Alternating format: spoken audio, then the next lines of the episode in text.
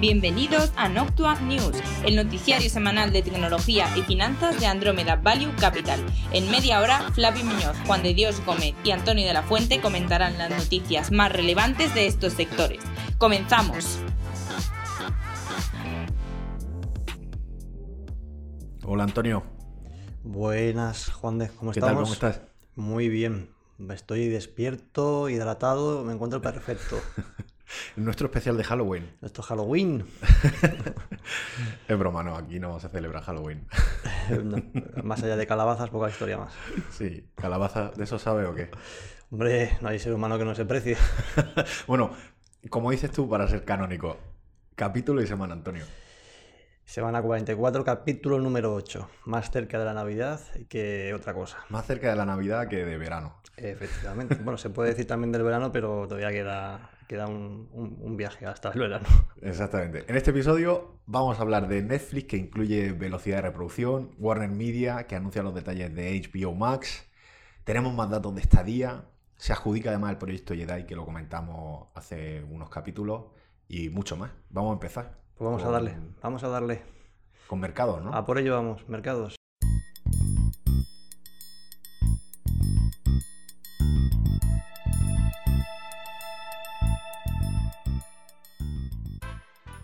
La Reserva Federal Americana baja tipo de interés. Ha reducido 25 puntos básicos y deja el Fed Funds Rate entre un 1,5 y un 1,75%. El Fed Funds Rate es, eh, por explicarlo de forma sencilla, el tipo de interés al que los bancos eh, dejan dinero entre ellos. Es algo así como el precio del dinero.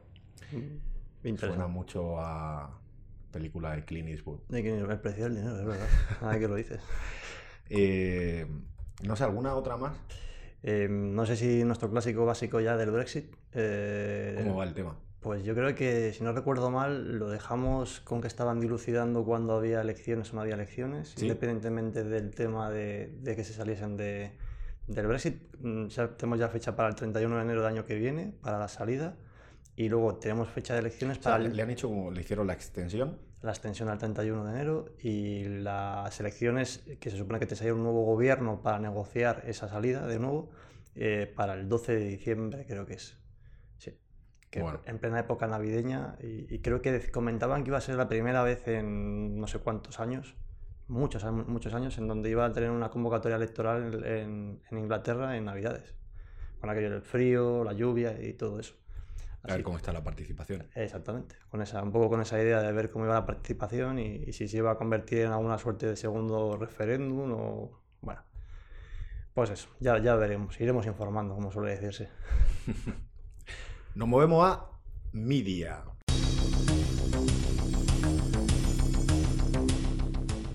Y empezamos con Netflix, que está probando una nueva funcionalidad en su aplicación móvil que permitirá a los usuarios de su servicio de streaming ver películas o programas a velocidades variables.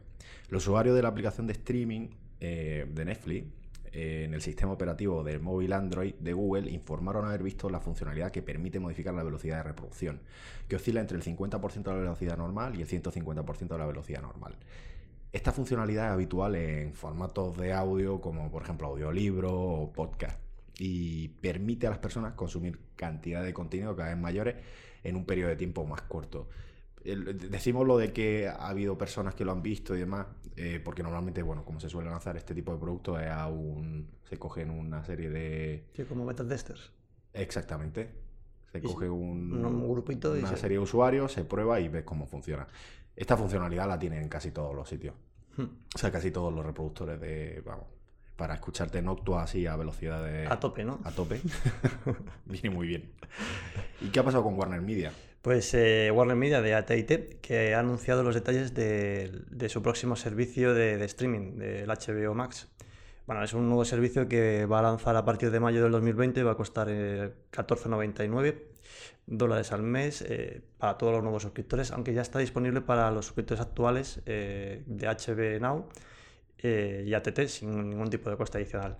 Lo que lo va a presentar va a ser más de 10.000 horas de contenido de lanzamiento, incluidos 31 nuevos eh, Max Originals, junto con todas las películas de DC Comics y, y la reciente película que está reventándolo en todos los cines de- del Joker, mm, junto con todo el contenido HBO, obviamente. Señor de los Anillos, Friends, South Park, Big Bang Theory, eh, bueno, contenido a cholón.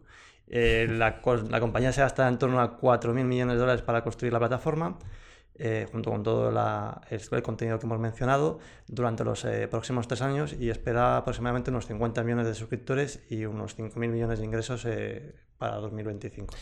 a ver, la historia, por hacer una anotación los 4.000 millones son para desarrollar la plataforma, que ya en parte viene en cierto modo desarrollada porque ya tenían algo, y desarrollar la biblioteca de contenido. El contenido ese de Joker que no está cedido y que tienen ya incluido, pues bueno, supongo que no entra ahí. De todas formas se queda corto con respecto a lo que están invirtiendo otro tipo de servicios. La verdad es que tienen una pintaza muy buena. O sea, a nivel de contenido. Eh, ya quisiera nuestros amigos de Disney tener semejante contenido con, en comparación con esto. Aquí tiene un problema y es que, bueno, eh, HBO es un producto un tanto nicho y pertenece además a través de Warner Media a ATT. Em, bueno, como hemos dicho, lo ofrecen sin coste adicional a los suscriptores de HBO Now y ATT. Pero bueno, o sea, la jugada está por otro lado. O sea, yo creo que nada, en cuanto a servicio puro de streaming, eh, Netflix bueno, y Disney. Y luego como servicio a lo mejor complementario esta gente. Lo iremos viendo. A ver qué pasa, lo iremos viendo. Lo iremos Está bastante interesante. Disfrutaremos del contenido. Lo que sí está claro es que la tendencia de cortar el cable sigue su curso. Y ahora lo que aparecerán serán agregadores de, de servicios de streaming. A tope. Pero bueno, está bien porque te dejan, o sea, tienes capacidad de elección. Ganas en, ganas en posibilidades. Empezamos con gaming.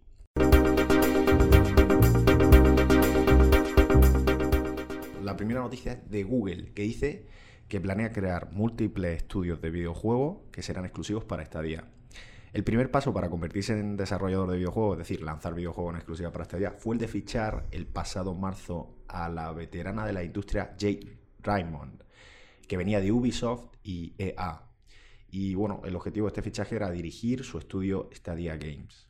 En una entrevista que le hicieron recientemente, Raymond anunció que Google no se detendría creando un solo estudio. Comentaba lo siguiente, tenemos un plan que incluye el desarrollo de algunos estudios y también la creación de la publicista para ofrecer contenido exclusivo creado por desarrolladores independientes y otros socios externos. También anunció que Google planea lanzar títulos exclusivos para Stadia cada año, incluidos juegos que hacen cosas que no son posibles con las videoconsolas actuales, como simulaciones de física completa o la integración del asistente de Google. Las simulaciones de física avanzada serán posibles debido a la arquitectura en la nube de estadía, que le permite aprovechar una mayor capacidad de cómputo que la disponible en las consolas de juego habituales de PC. Eh, pues sigue los pasos un poco de Microsoft en su momento cuando empezó a desarrollar los juegos y adquirir eh, estudios. Sí. Anunciamos, aquí comentamos el que había abierto en Montreal, pero esto deja ver el, como dicen, el roadmap, ¿no? El, sí, el caminito que vamos el camino que van a seguir para, para, desarrollar su juego y que es una pata fundamental. Y ponerlo en marcha. ya sabemos, ya más hemos hablado de, todo tipo, este tipo de plataformas que a priori su gran caballo de Troya es la conexión que tengas hacia, hacia el servidor y que realmente donde, donde por mucho que le metan eh, en destino, en final, eh, potencia de juego y potencia de, historia, al final como tengas una conexión que no, que no te lo soporte decente, pues aquello puede ser un poco desastroso. Pero bueno, también lo iremos viendo. Eh, a priori ya pinta bien y hay inversión de por medio, así que a por ello irán. Seguimos con Microsoft, que capta otro streamer de Twitch, eh, un, buen hombre que se llama Road, o tiene como link es Road, que, que se mueve de Mixer a Twitch, como decíamos. Eh, hace poco que ya ficharon, hablamos además, yo creo que lo comentamos, a, otro que también movía un montón de gente llamado Ninja, que también, eh, pues eso, tiene un buen foro de, personas. No, no, se sabe, porque casi nunca se suele desvelar ese tipo de acuerdos a nivel económico por este tipo de movimientos. Eh, se suelen dedicar casi siempre a, dentro de la plataforma de, streaming a, los típicos juegos de shooter de tiradores en primera persona eh, que incluye juegos como Counter-Strike, eh, Go, Apex Legends y PlayerUnknown's Battlegrounds, que se había convertido en, por otra parte, se ha convertido este buen hombre en, una, en el segundo streamer más popular de Twitch desde que Ninja se marchó de la plataforma. contaba con unos, eh, para que nos hagamos una idea, 7 millones de seguidores y a continuación dentro del escalafón de, gente que, a la que seguir pues está un, tal FUE. a nivel de plataformas de streaming, Twitch recordamos que domina la escena de streaming con una cuota del 75%, eh, seguido por YouTube eh, y luego a continuación Facebook y, y Mixer. Sí, YouTube que tiene un 17 aproximadamente y Facebook y Mixer que están empatados en un, cerca de entre el 3 y el 4. Es súper curioso cómo ha ido evolucionando eh, esta historia, como inicialmente YouTube tenía ahí toda la posición de, streaming relacionado con, con, juegos y cómo con la entrada de, de Twitch se, la, se, la, han pulido entero y la, se ha movido completamente. Sí, bueno, e-, ellos también jugaron la baza de, la que está jugando ahora Mixer, con, entre comillas, fichaje. Se comentaba en las redes quién sería el siguiente. la verdad es que para aquellos que no, que no tengan mucha idea, mucha conciencia, al final y al cabo son, eh, son personas que suben partidas eh, que han realizado, por decirlo así, y las han grabado y las cuelgan en estas plataformas para que luego puedan eh, verlas el resto de la gente que a priori podría uno pensar que no tiene mucho interés, pero vaya que sí que lo tiene, que es un poco lo que, lo que venimos a, poner aquí sobre, sobre la mesa. Y, realmente mueve mucha gente eh, con un perfil más bien joven eh, para que, está deseoso de este tipo de contenidos. También hacen retransmisión en directo de partida, donde la gente puede comunicarse con ellos. Es bastante interesante. Empezamos con Tech.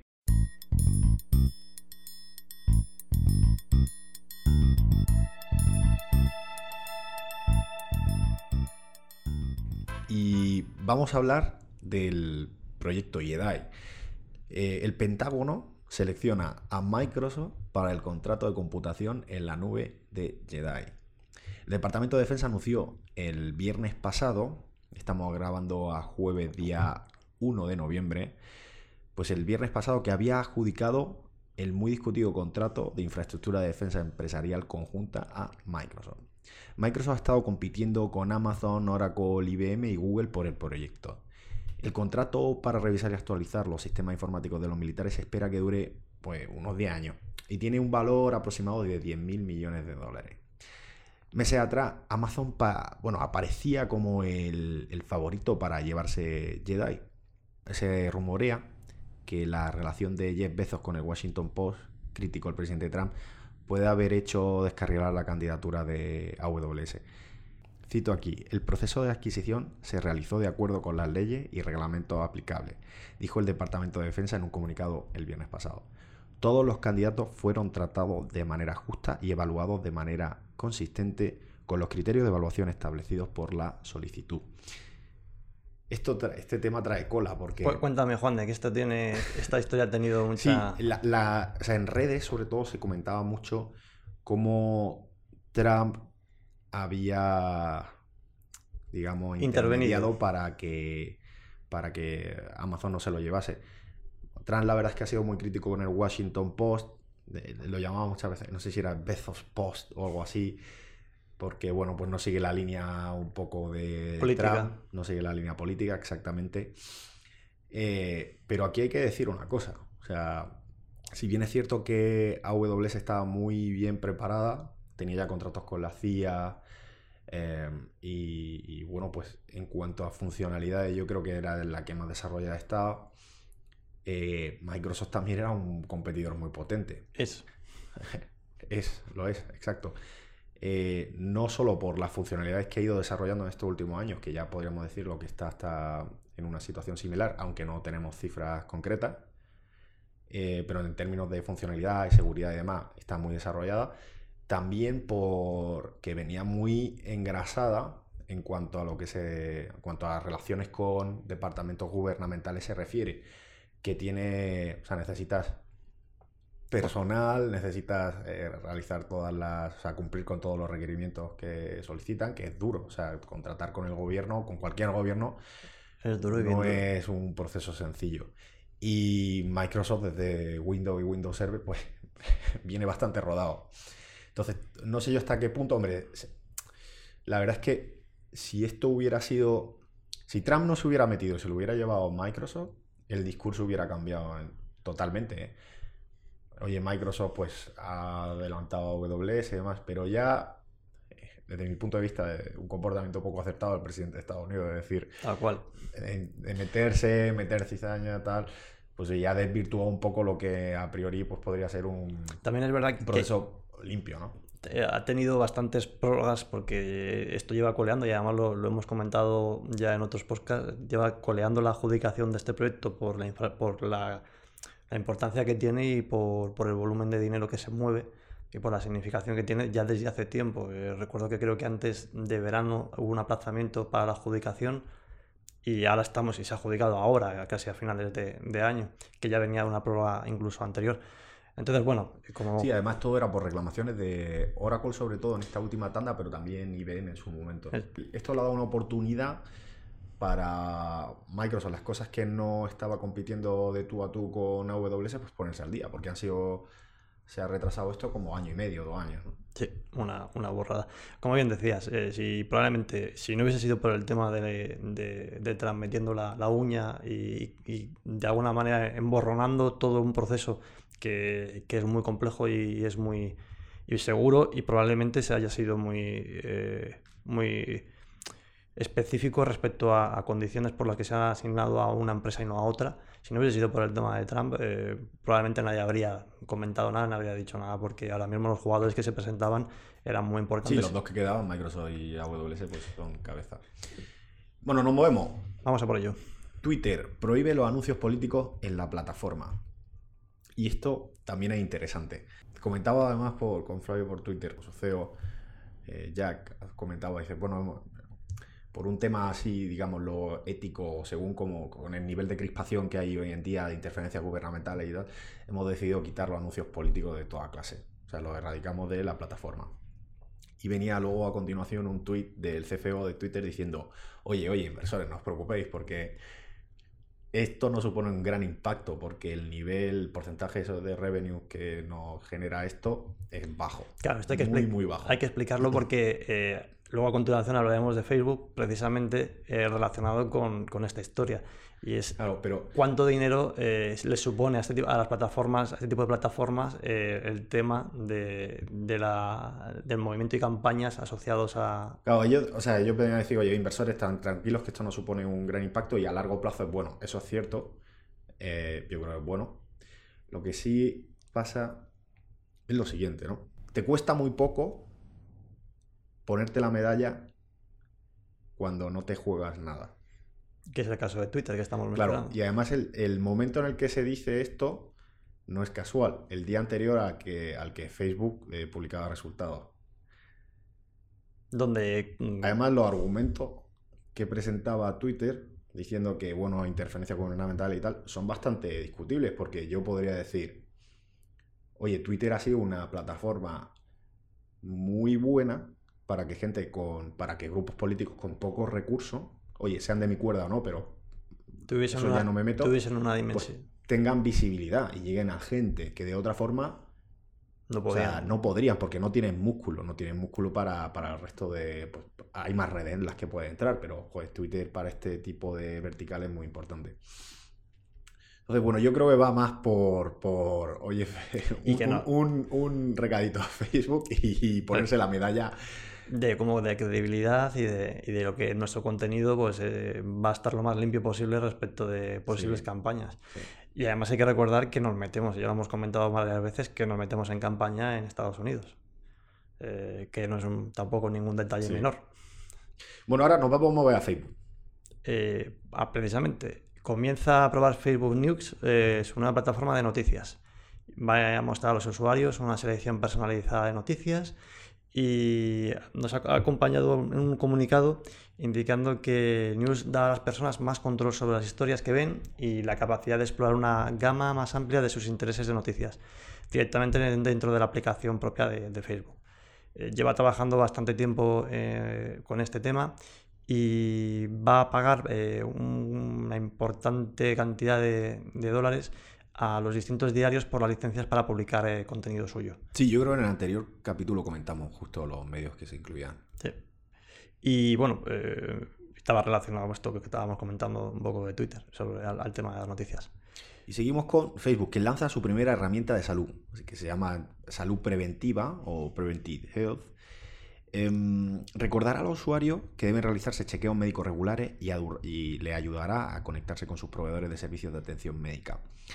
La nueva herramienta, que integra datos de la Sociedad Estadounidense del Cáncer, la Sociedad Estadounidense del Corazón y otros, creará una lista digital de pruebas recomendadas y permitirá al usuario marcarlas como completas a medida que avanzan, incluso sugiriendo dónde realizar las pruebas. Afirmaba Facebook, y cito, que no proporcionaremos a nosotros ni a las organizaciones de salud con las que estamos trabajando acceso a los resultados reales de las pruebas. La información personal sobre su actividad en Preventive Health no se comparte con terceros, como organizaciones de salud o compañías de seguro, por lo que no se puede utilizar para fines como la aprobación de un seguro. En Estados Unidos, eh, aquí yo creo que no tanto, pero en Estados no, creo que no, pero en Estados Unidos te miran tu historial. No, por eso. También es distinto, no hay un sistema de seguridad social como el que tenemos aquí, y hay más, más, más dinero en juego. Eh, pasamos a Amazon. Eh, admitirá el pago de facturas de servicios públicos a través de Alexa. Eh, ha anunciado que asociaría, se asociaría con Paymentus para permitir a sus usuarios pagar facturas de servicios públicos utilizando Amazon Pay. Esta nueva funcionalidad permitirá a los usuarios de Amazon pagar sus facturas de servicios públicos en línea o mediante el asistente de voz Alexa. Eh, los usuarios también recibirán notificaciones a través de Alexa de cuándo vencen sus facturas y podrán hacerle preguntas eh, sobre las diferentes eh, facturas que tienen ya y asociadas a los diferentes ciclos de pago. y citamos a Patrick Gauthier, vicepresidente de Amazon Pay, que nos indica que existe una muy buena oportunidad para una variedad de cosas por las que la gente paga de forma recurrente. Y lo, que sé, y, lo que sé es que podemos hacer de una manera única es integrar el poder de la voz y la inteligencia artificial eh, en este, con esta historia. Bueno, siguen desarrollando Alexa, está muy bien. Y seguimos con Amazon. Hace la entrega de alimentos de forma gratuita para los miembros Prime. Eliminará la tarifa del servicio de 14,99 para la entrega de alimentos, haciendo que el servicio sea gratuito para los miembros Prime en los Estados Unidos en un esfuerzo por aumentar su uso. Los miembros Prime que deseen utilizar el servicio pueden elegir un espacio temporal de entrega de entre una y dos horas. Fusionará en una misma web los productos de Amazon Fresh y Whole Foods Market.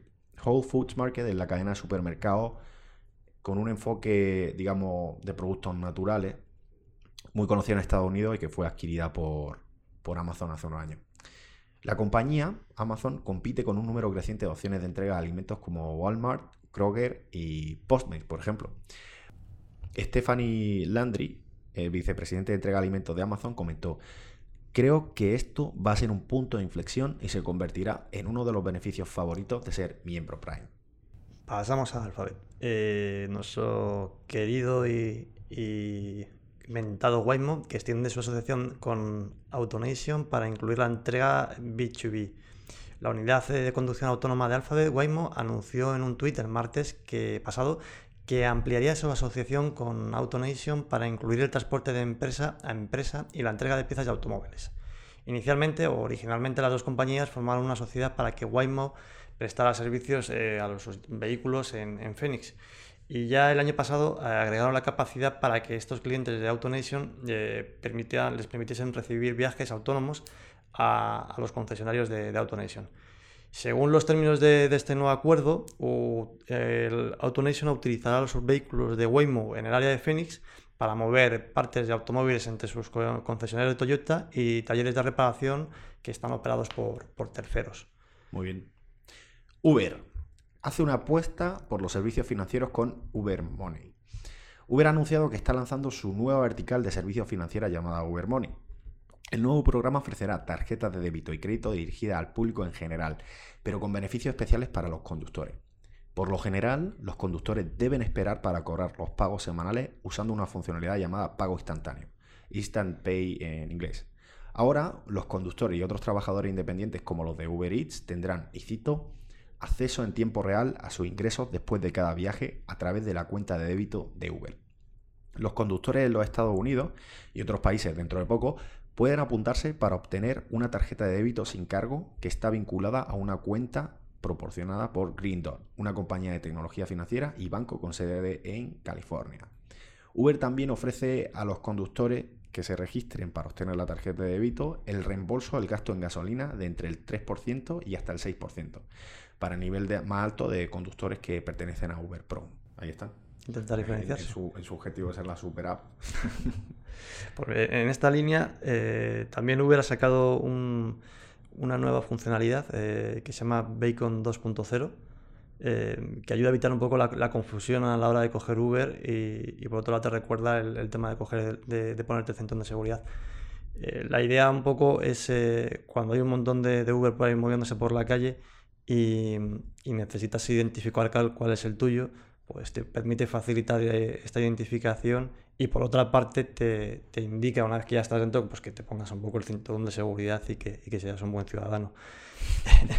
este nuevo dispositivo eh, se lanza para un número reducido de conductores a partir de noviembre y recopila datos como el GNSS, que es similar al, al GPS, y, y, al IMU, el Inertial Measurement Unit, que se indica un poco ahí el tema de acelerones. Sí, para ver si el conductor pues, oye, se comporta de forma diligente o... Cómo funciona, cómo utiliza el coche cuando está conduciendo. Exactamente. Seguimos con Uber, que ha comenzado a probar una nueva oferta de experiencias culinarias dentro de su aplicación Uber Eats. Los usuarios seleccionados en San Francisco han comenzado a ver una nueva pestaña llamada Momentos, que incluye ofertas desde ahora hasta el 17 de noviembre para experiencias como una clase de cocina por 75 dólares para hacer albóndiga o una cena nigeriana de 5 platos de 55 dólares. Yo por ese precio también doy clase, aviso. Eh, esta es la última y además las albóndigas me salen de cine. esto, tenemos que probarlo. Esta, es la última de una creciente lista de iniciativas de la compañía que pretende convertirse en el sistema operativo para su vida cotidiana. El mes pasado lanzaron Uberworks, una aplicación de búsqueda de trabajo enfocado a trabajos temporales o por turno. Cito lo que decía un portavoz de Uber. Siempre estamos pensando en nuevas formas de mejorar la experiencia It's. Pues la verdad es que están, o sea, están abriéndose a todo lo que se menea. ¿eh? Sí, mientras despiden gente. Bueno, es curioso. Es un entorno complejo. Complejo, se puede decir. Sí. TikTok podría amenazar la seguridad nacional, eh, dicen los legisladores estadounidenses. La aplicación viral de vídeos cortos, TikTok, donde millones de, de, adolescentes de Estados Unidos publican pérdidas de comedia, se enfrenta a una presión cada vez mayor eh, de los reguladores, ya que es propiedad de la empresa matriz ByteDance con sede en Beijing.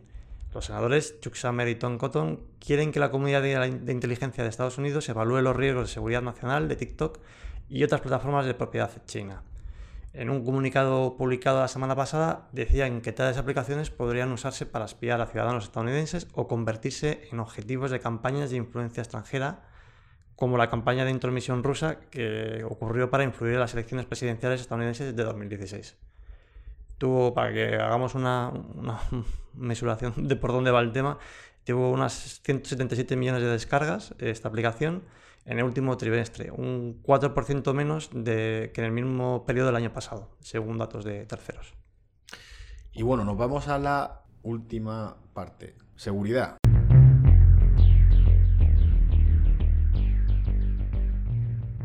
Y aquí tenemos una noticia de corte nacional, pero que va un poco también ligado a lo que hablamos el podcast pasado sobre Internet y cómo los Internet Service Providers, que son pues, Telefónica, Orange, Vodafone, etcétera, también tienen acceso a, datos.